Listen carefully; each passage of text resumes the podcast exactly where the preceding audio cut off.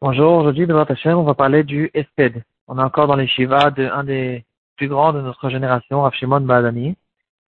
Euh, dans notre date, on fait référence, on parle aussi à ce Esped. On va essayer de voir à quoi sert le Esped, à qui il sert, pourquoi on le fait, et quelques histoires à ce propos-là.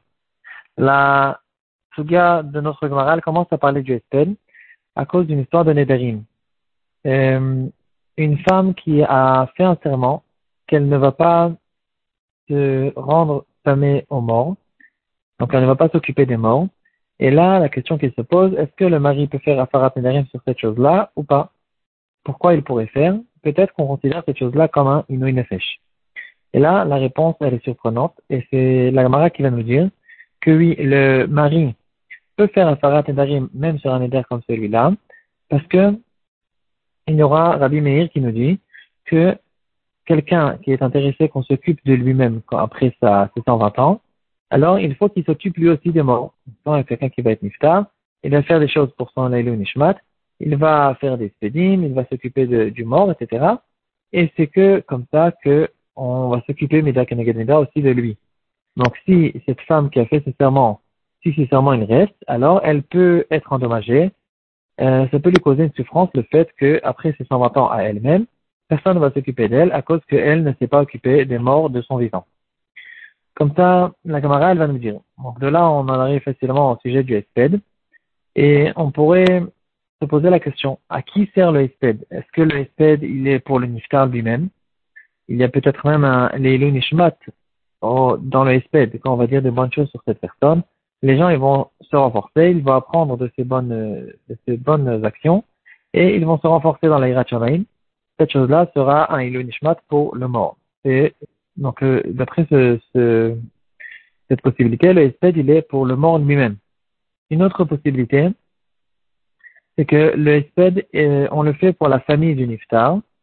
Ça, les honneurs, le fait qu'on parle du bien de leurs proches, euh, qui était quelqu'un de bien, de grand, etc. Et ça, cette chose-là, cette question, c'est euh, une question que la Gemara relève dans la Masachet Sanhedrin d'Afmenva c'est la question de la Gemara elle-même. Et la Gemara va conclure que le espèce se fait pour le kavod du niftar lui-même. Pas pour le kavod de la famille, pour le kavod du niftar.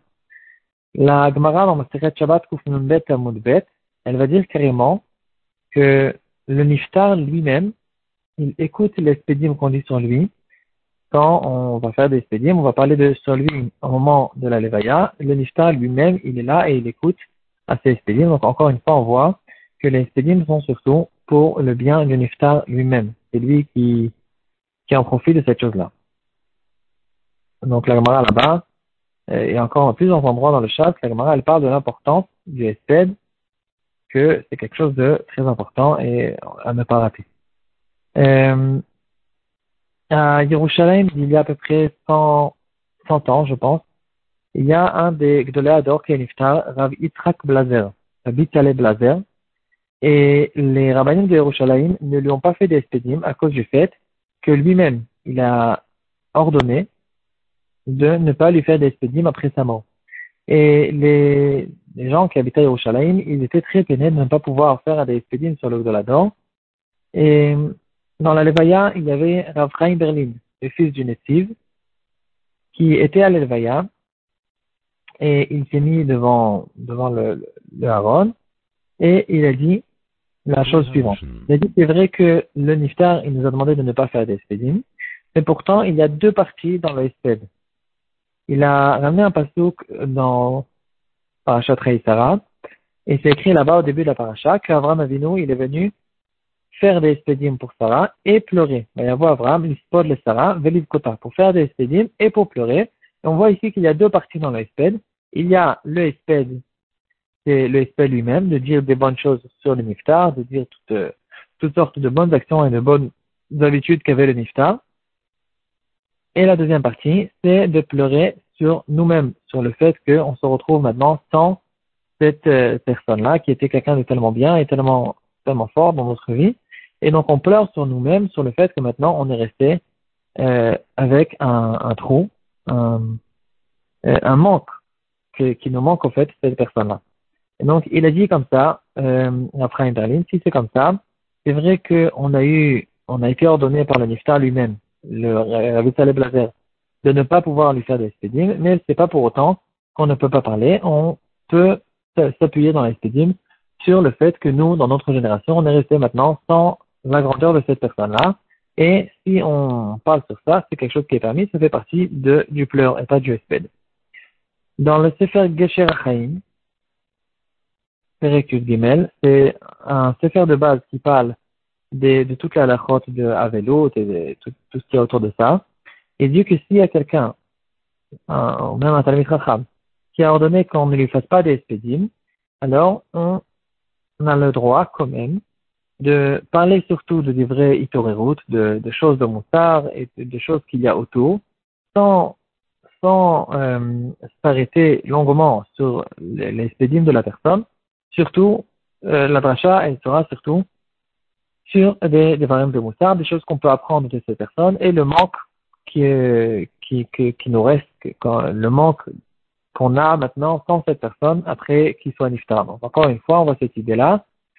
Euh, c'est vrai que dans le SPED, dans certains cas, on ne le fait pas quand, quand, par exemple, quand il a demandé. Mais quand même, il y a deux parties dans le SPED. Et la deuxième partie, de parler du manque, de parler de moussard, c'est quelque chose qui est à part et qu'on le fera dans tous les cas.